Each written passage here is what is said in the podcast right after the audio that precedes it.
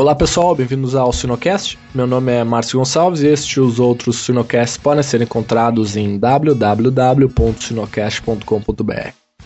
O Sinocast é possível graças ao patrocínio da AgroSéries PIC Genética de Suínos e ao parceiro Suinocultura Industrial. Essas empresas apoiam a educação continuada na suinocultura brasileira. O bate-papo de hoje abordará o tema Impacto do DDGS sobre a qualidade da gordura suína. Nosso convidado é o zootecnista Cássio Vilela, formado pela Unesp, do campus de Botucatu. Cássio possui uma formação focada em suinocultura e em 2011 realizou estágio na Universidade de Missouri com nutrição de animais monogástricos e em 2012 iniciou sua pós-graduação na Universidade de Minnesota na área de nutrição de suínos. Olá, Cássio, tudo bom?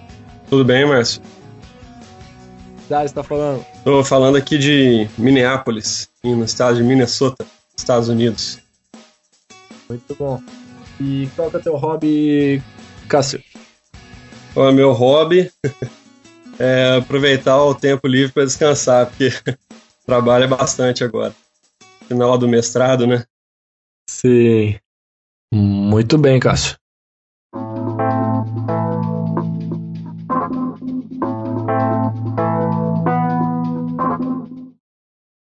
Cássio, o que, que é o DDGS?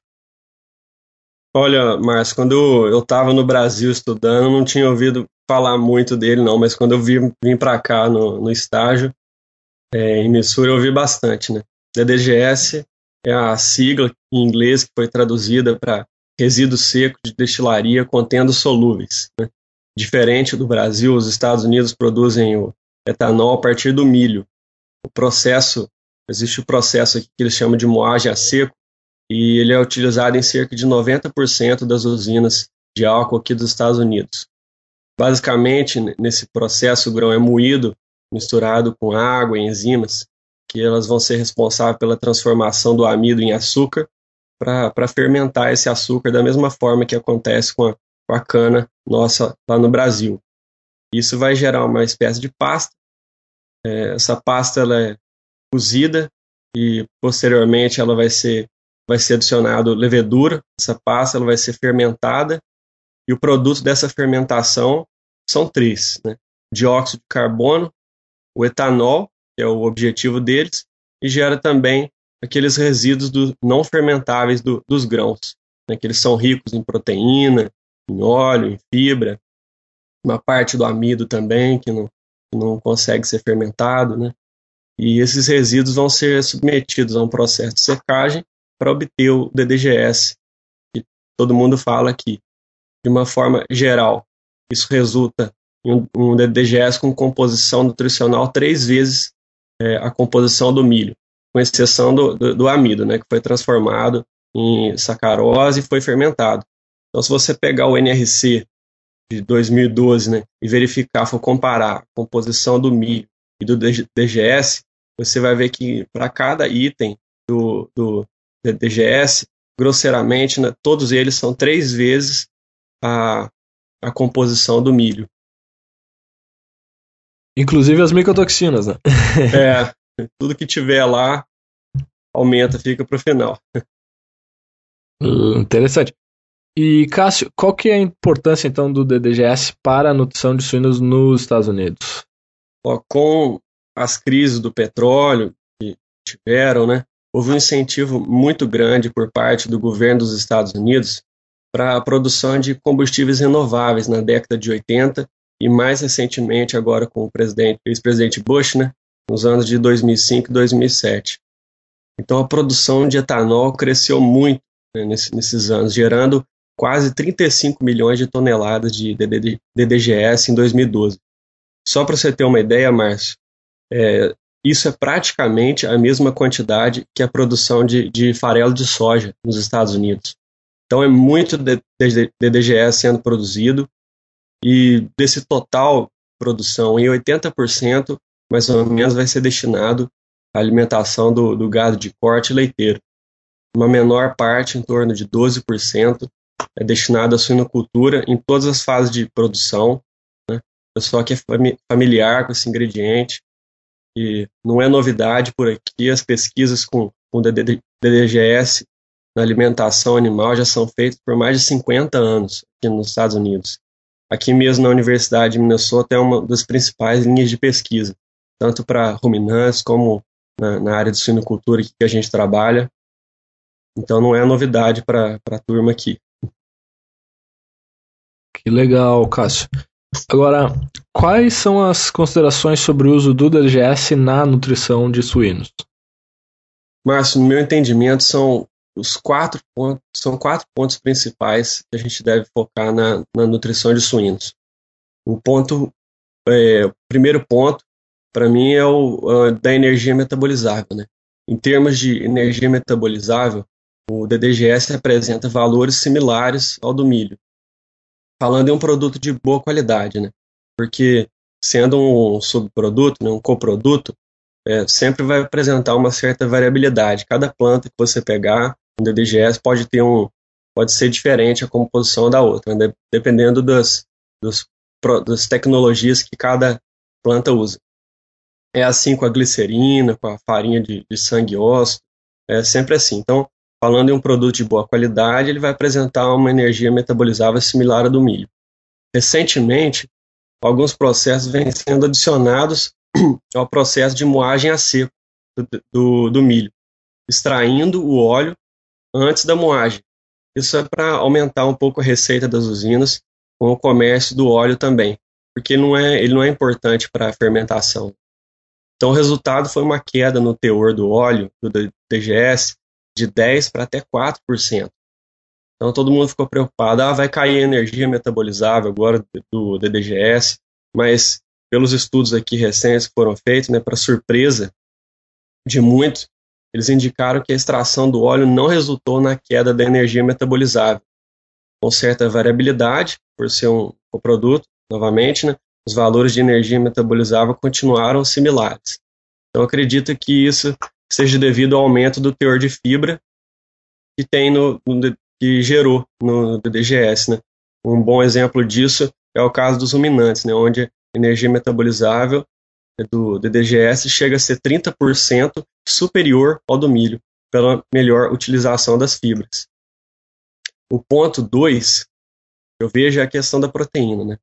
Apesar do DDGS ser inicialmente um ingrediente energético, o teor de proteína bruta é três vezes é, superior ao milho, né? em torno de 30%, o que torna muito atrativo para os produtores mas a gente deve prestar atenção também na digestibilidade dessa proteína, que é, além de, de, ser baixa, como milho, ela pode ser altamente afetada pelo processo de cozimento que precede a fermentação na, durante a produção do etanol, né?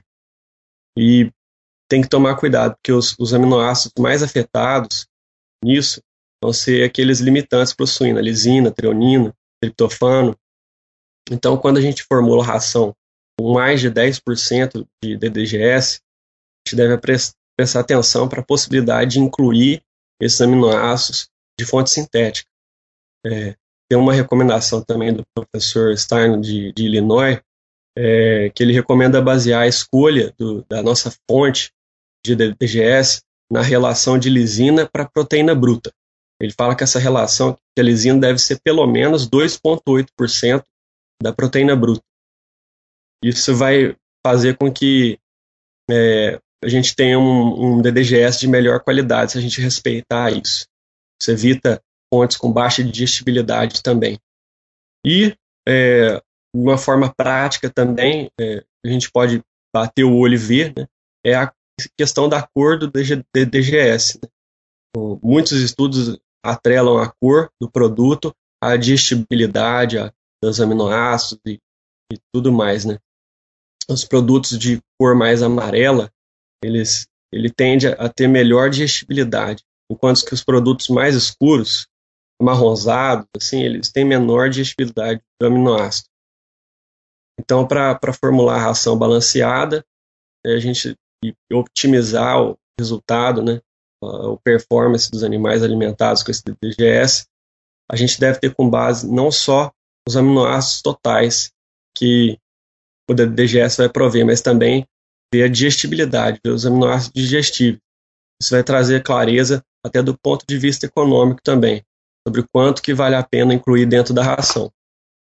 E os últimos dois pontos é o fósforo e a micotoxina, né, que você falou no início. O fósforo, DGS é uma excelente fonte de fósforo para suínos. Né?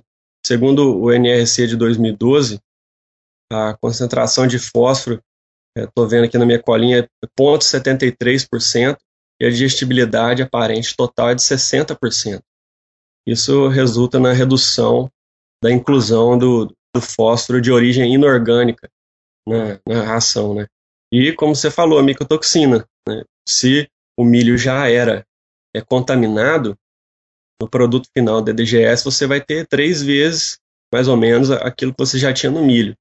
Então, talvez você, se você já tinha uma carga contaminada de milho, você deve, deva considerar dar esse milho para ruminantes ou animais mais resistentes.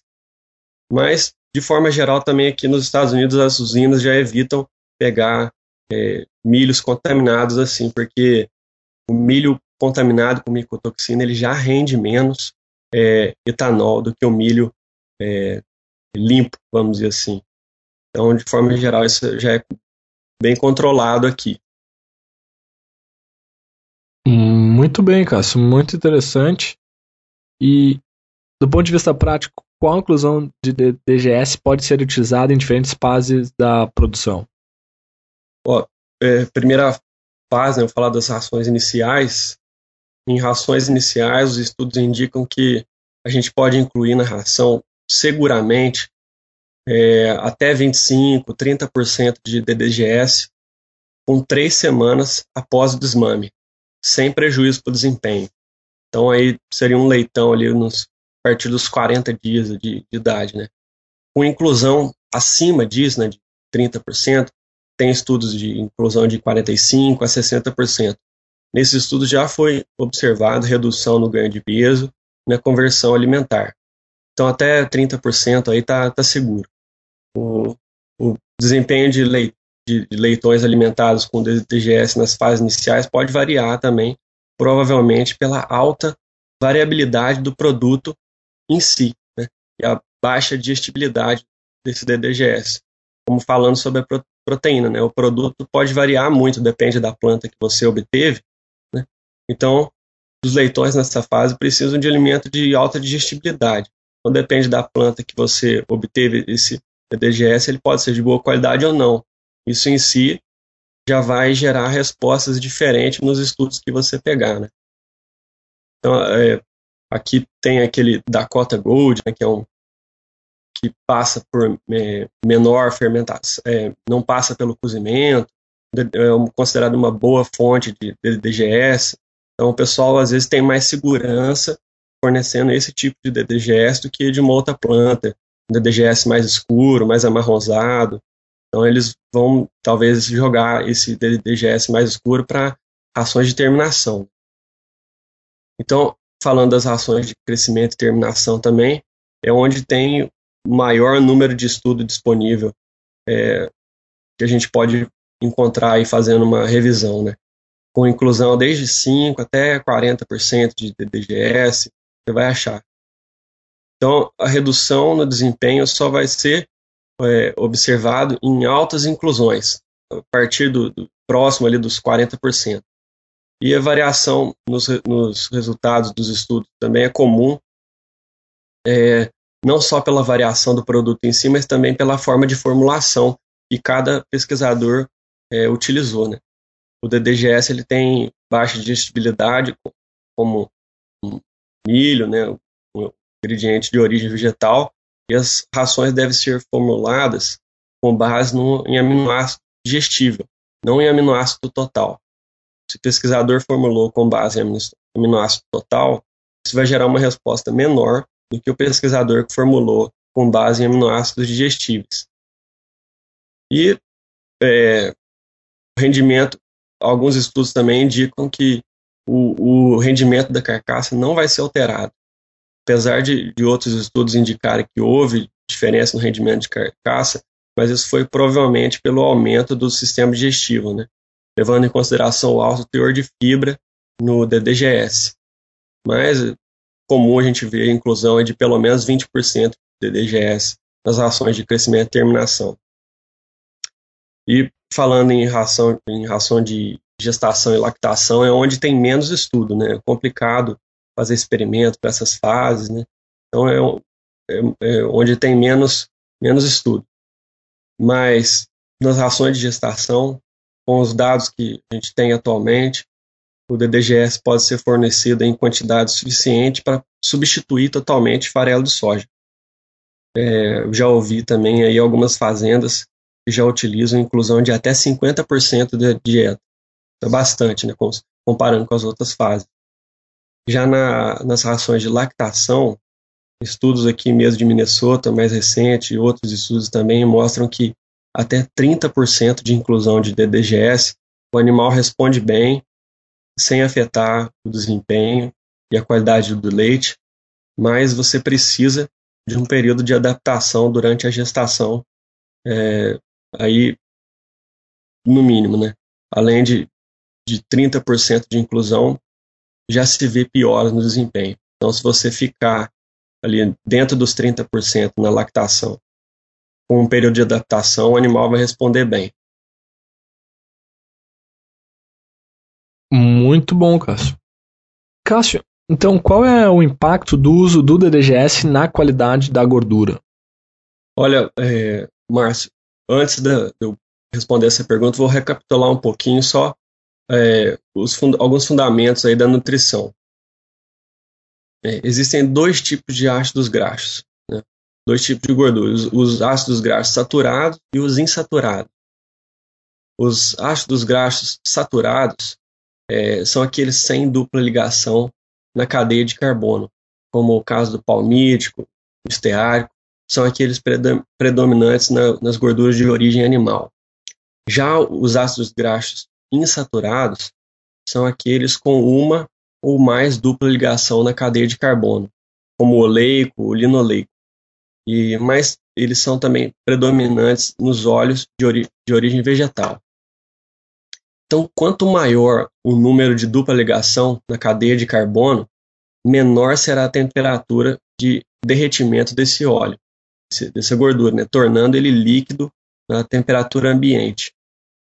E o DDGS, ele tem teor de óleo aí, aqui nos Estados Unidos em torno de 12%. É, sem contar com aqueles que a gente comentou que eles extraem o óleo do milho antes da fermentação. Então, normalmente, o, óleo, o teor de óleo vai estar em, 12, em torno de 12%. E esse óleo ele vai ter exatamente a mesma característica do grão que você utilizou. Você pode fazer é, DDGS de, de milho, você pode usar o milho o sorgo, é, qualquer grão para fazer fermentação. Então ele, o óleo vai ter a mesma característica do grão. E normalmente os, os grãos vegetais, os grãos, né, eles têm elevados níveis de ácidos graxos insaturados, principalmente o linoleico, no caso do, do milho. Né? Então, se a gente lembrar o mecanismo de digestão, absorção e deposição dos lipídios, não há mudança na composição dos ácidos graxos é, nesse processo o que se ingere é o, que é depositado no tecido gorduroso do suíno. Então, os ácidos graxos insaturados, eles tendem a ser líquidos em temperatura, mais líquidos, né, em temperatura ambiente. É, sendo assim, na, nas ações de crescimento e terminação, com inclusão de DDGS acima de 20%, a gente já vai começar a ver problemas na qualidade da gordura desse animal porque todo o conteúdo de ácido graxo insaturado que é proveniente do DGS ingerido está sendo diretamente depositado no tecido gorduroso do animal. Então vai ficar um tecido gorduroso com, mu com muito ácido graxo insaturado. Aí isso vai, a partir de 20% de DGS na ração, a gente já vai ver problema. Então, de forma prática e objetiva, os abatedores tiveram que criar um método para avaliar a qualidade da gordura desse animal, para eles não terem problema lá na frente. Então, o método mais objetivo que eles criaram aqui para avaliar a qualidade da gordura é o índice de iodo. O índice de iodo é um, uma análise laboratorial do óleo que, ele, que eles medem a quantidade de gramas de iodo absorvida por 100 gramas de é, lipídio é, numa reação de halogenação. Esse índice é uma estimativa da insaturação da amostra de lipídio. Então, parece meio confuso, mas assim, quanto maior as gramas de iodo consumidas na, na reação, mais insaturado é esse óleo, com maior número de dupla ligação. Então, é, a gente pode chegar nesse, nesse valor, né, nesse índice de iodo, por análises laboratoriais, por calibração do NIR, ou até usando as equações de predição a partir do, do perfil de ácido graxo da amostra. E a forma de, de classificação da carcaça, é, usando esse índice de iodo, né, no que se refere à qualidade da gordura, pode variar. Mas geralmente os abatedores eles vão selecionar um local para extração da amostra na carcaça e o sexo do animal também. O, o sexo ele influencia no índice de iodo. As fêmeas, você for ver nos abatedores aí, todos eles vão falar a mesma coisa. As fêmeas geralmente são três pontos acima que os machos. Então, geralmente, eles vão, eles vão selecionar um local específico, padronizar essa, essa amostragem. Geralmente, a papada ela é escolhida porque ela tem pouco valor agregado, né? e o perfil de ácido graxo também ele vai variar no corpo do animal. É, só para você ter uma ideia, na, própria parede abdominal tem uma diferença significativa no índice de iodo. Né? Quanto mais ventral você selecionar e mais caudal você selecionar uma amostra na parede abdominal, você vai ver que ela vai ficando mais insaturada. Quanto mais ventral e caudal você, você for. E que vai ser também diferente do toucinho e da papada. Então não é o mesmo índice para toda a gordura corporal. Por isso que é importante você ter um local de referência. E o, o sexo também. Então você vai selecionar o local da amostragem, o sexo vai ser estabelecido e um alvo você vai determinar né, para esse índice de iodo. Muitos abatedouros aqui no, nos Estados Unidos estão com alvo aí em torno de 73. Então eles fazem um acordo com os produtores e vão ser penalizados se não estiverem dentro daquela janela. Isso protege os processadores de carne aqui de várias complicações relacionadas com gordura muito insaturadas. Né? As gorduras muito insaturadas elas tendem a oxidar com mais facilidade. Isso reduz a aceitação do consumidor, aquele, aquela rancificação, né? E também pode é, diminuir a vida de prateleira. E além disso também é, tem muito problema no processamento, né? Com aquelas máquinas que fatiam bacon, que é um corte de alto valor agregado. Então, eles se protegem usando esse índice de iodo alvo para as carcaças. Excelente, Cássio. E para concluir, então, é, como podemos aplicar esse conhecimento à realidade brasileira? Olha, mas eu vou, eu acho que existem dois pontos que a gente pode concluir é, com isso tudo em relação ao Brasil, né? O primeiro ponto é do ponto de vista do produtor e o segundo ponto é do ponto de vista da, da produção do DGS, né? É, do ponto de vista da produção do DGS, antes da gente fazer comparação entre o Brasil e os Estados Unidos, a gente tem que entender a produção em si, né? de nosso de, de, etanol lá no Brasil. Com um hectare de, de canavial, você produz mais que o dobro de etanol em um hectare de milharal. É, são produzidos até 7,6, eu acho, mil litros de etanol por hectare de cana. Então, é, no Brasil, com a queima do bagaço da cana também, toda a energia necessária para o funcionamento da usina ela é suprida. E já na, na fabricação de etanol, naquelas plantas que, que, rodam exclusivamente com milho, a energia elétrica tem que ser provida é, de fora, né, o que encarece a produção. É, mas aqui nos Estados Unidos essa, essa, esse suprimento de energia também muitas vezes, muitas vezes é subsidiado. Então, a produção de cana aqui nos Estados Unidos ela ainda é modesta.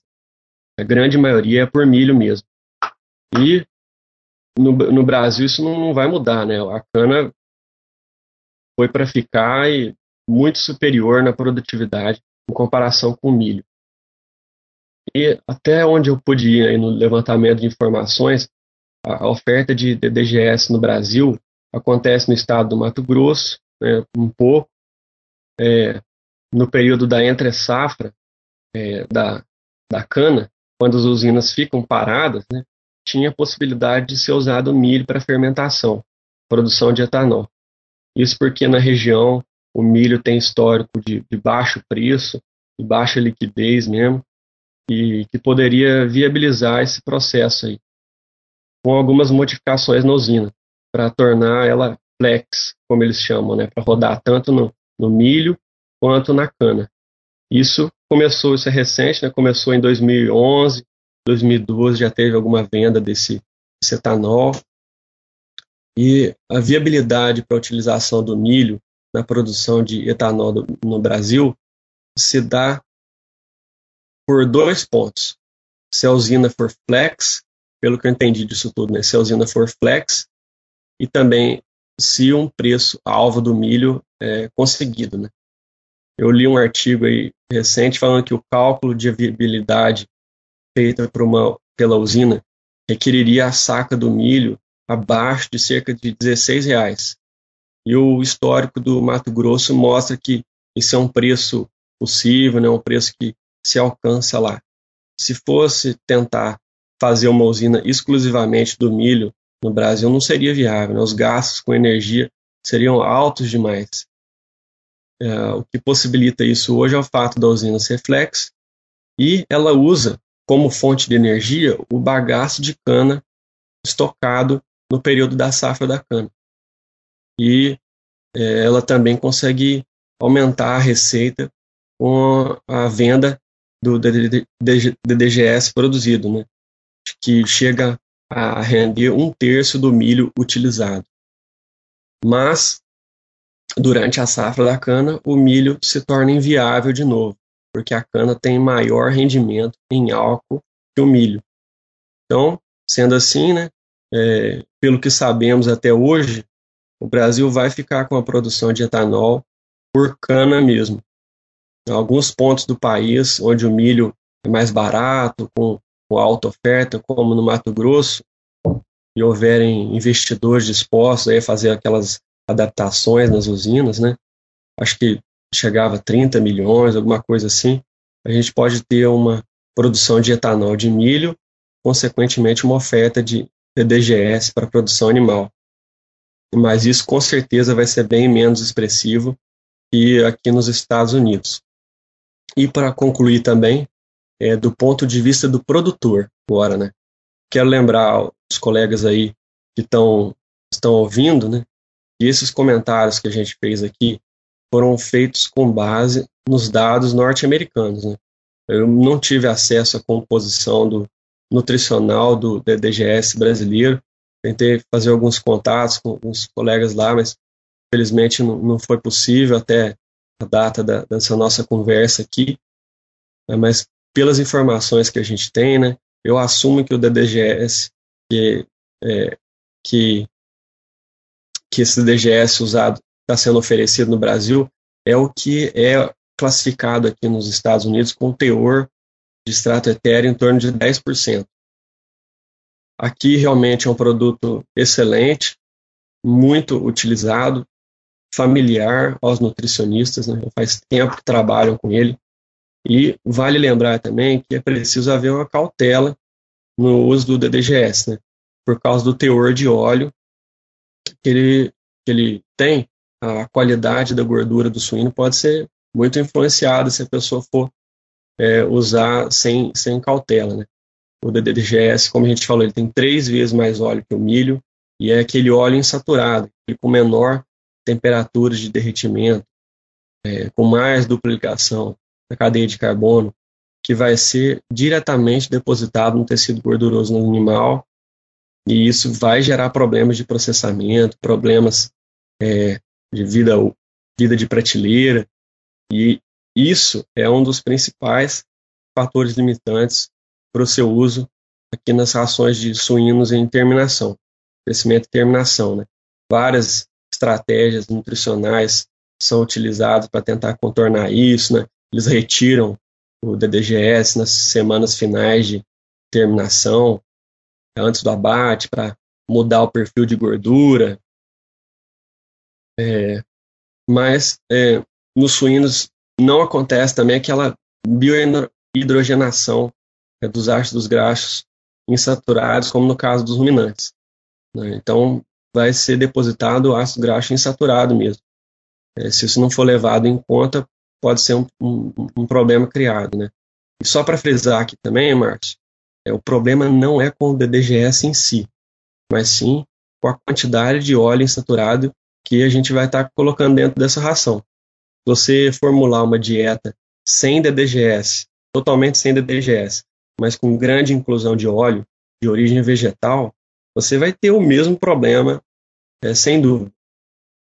Aqui no, nos Estados Unidos, o preço do DDGS varia muito né, ao longo do ano, assim como o milho, né? Mas ele é sempre atrelado ao preço do milho, está sempre próximo ao preço do milho. Muitas vezes ele é reportado como uma porcentagem do preço do milho. Recentemente aí houveram umas rejeições de, de cargas de DGS norte-americanos lá na China, fizeram o preço cair aqui, deixando ele até mais barato que o milho. Isso acontece mesmo, é comum ao longo do ano. É, a gente vê o DDGS até muitas vezes mais barato que o milho, mesmo tendo energia similar e mais proteína. É, ele chega a ser mais barato. Isso é comum acontecer ao longo do ano. Do ano. Mas o DDGS é uma excelente fonte de energia, é, excelente fonte de fósforo, excelente fonte de proteína, de aminoácidos, mas que requer um pouco de treinamento do nutricionista, de ele se familiarizar com, com o produto, com, com as necessidades de, de cada fase, para se você obter todo o benefício que ele pode trazer pelo baixo custo dele também, é, também né, que são muitos benefícios. Excelente, Cássio. O, bom, queria agradecer a tua participação, o teu tempo. É, tenha uma boa semana por aí, Cássio. Ô, Márcio, eu que agradeço. Obrigado pelo convite, né? Espero que tenha contribuído um pouco aí com os colegas. Parabéns pelo seu empreendedorismo nesse podcast. É, eu estava vendo o site, é um trabalho muito interessante, muito variado também. É, parabéns pelo conteúdo mesmo desse, desse podcast aí. Parabéns. Muito obrigado, Cássio. Bom dia por aí. Bom dia para você.